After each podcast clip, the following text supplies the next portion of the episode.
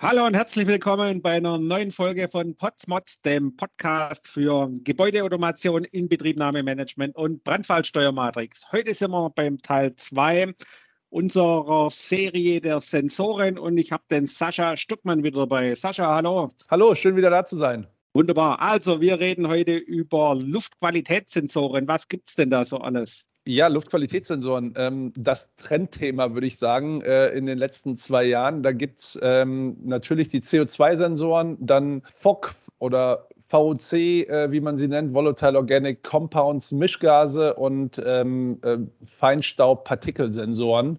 Das sind so die gängigen Luftqualitätssensoren äh, fürs Gebäude. Natürlich gibt es daneben noch CO äh, oder auch NO2-Sensoren. Ähm, genau. Wunderbar.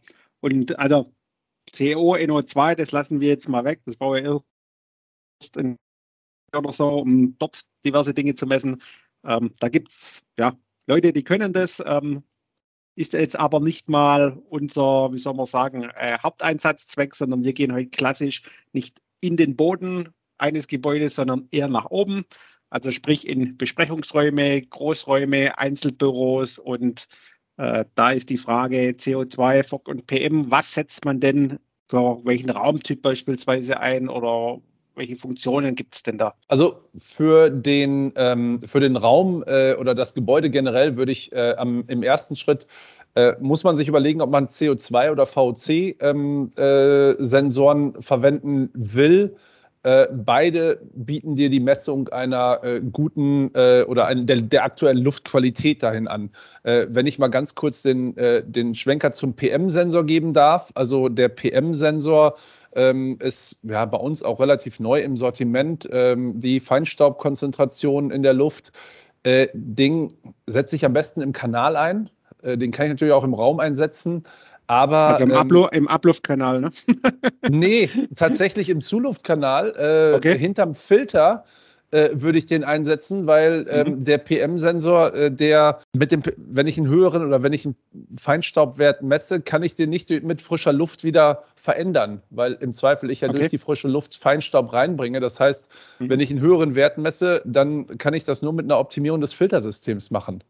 Also okay. verbessern Austausch des Filters oder sonstiges. Somit kriege ich natürlich äh, eine geringere Feinstaubmenge nachher ins System. Deswegen ist der, natürlich kann ich den im Raum anwenden, aber direkt hinter meinem Filter gibt er mir eigentlich den besten Messwert dahinter. Und ähm, äh, da, wo ich meine Luft reinbringe. Ähm, aber, und das ist ja genau der Unterschied von einem PM-Sensor zu einem VOC-CO2-Sensor. Mein VOC-CO2-Gehalt kann ich durch frische Luft Zufuhr ähm, kann ich den natürlich verbessern. Und ja, ein CO2-Sensor, ganz, ganz typisch, äh, ich sage jetzt mal, habe ich einen äh, Messbereich von 400 bis ähm, 2000 ppm. Und äh, alles so unter 1000 ppm ist ein guter Bereich ähm, für einen CO2-Sensor. Alles darüber wird schon kritisch. Ähm, und da muss ich frische Luft reinbringen. Bei einem VOC-Sensor, da unterscheiden wir zwischen CO2-Äquivalent und Total VOC, ähm, okay. den wir haben. Das ist äh, ganz spannend, weil der CO2-äquivalente Sensor ähm, das Verhältnis der von, von den Menschen produzierten VOCs äquivalent zu den CO2-Wert setzt und somit mir einen CO2-Ausgabewert gibt. Was mir den Vorteil erbringt, ich habe vielleicht meine ppm-Messung schon im System mhm. äh, hinterlegt, hatte vorher einen CO2-Sensor und kann den eins zu eins gegen einen VOC-Sensor austauschen und kriegt damit andere Mischgase noch mit rein. Ja, das ist, und dann gibt es den Total VOC-Sensor, der mir ähm, ne, die relative Konzentration misst. Das heißt, der misst in Mikrogramm ähm, pro Kubikmeter beziehungsweise in ppb anstatt in ppm, also Parts per Billion anstatt in Parts per Million wird der ähm, äh, TVC-Sensor gemessen und ähm, wir sehen mehr CO2-Sensoren als VOC-Sensoren im Markt. Genau, also viele reden aber dann immer von Luftqualität, ne? meinen aber eigentlich CO2 damit, was ja theoretisch nicht stimmt. Ne? Genau, ähm, CO2 ist eigentlich nur äh, verbrauchte Luft genau. sozusagen. Ähm, und äh, der VOC gibt dir tatsächlich, ähm, wir sagen, äh, die True Air Quality, also die wahre Luftqualität wieder, weil er natürlich viel andere, ganz andere Gerüche noch mit aufnimmt, als so ein CO2-Sensor in seine Messungen mit reinbringt. Aber da ist es auch schwierig zu sagen, welche Gerüche ähm, nimmt er jetzt genau mit auf, ist halt ein Mischgassensor. Da ist ja. Lustigerweise alles, alles auch dabei, dann, ne? da ist alles dabei und da ist auch was von extrem vielleicht stinkend, aber weniger ähm, Geruchs, äh, weniger gesundheitsschädlich dabei zu eher fast geruchsneutral, ähm, aber dafür äh, gesundheitsschädigend da, dabei. Und ähm, ja. ja. Wunderbar.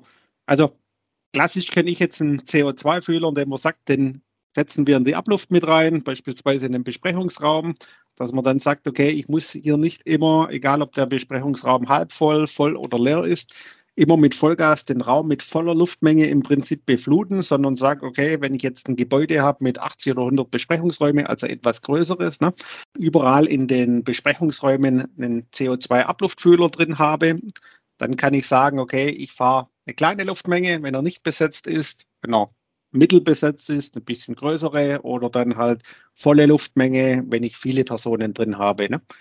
Und die ähnliche Anwendungsweise in Funktion ist es, denke ich, beim FOC-Fühler, also VOC-Fühler dann entsprechend auch. Ne?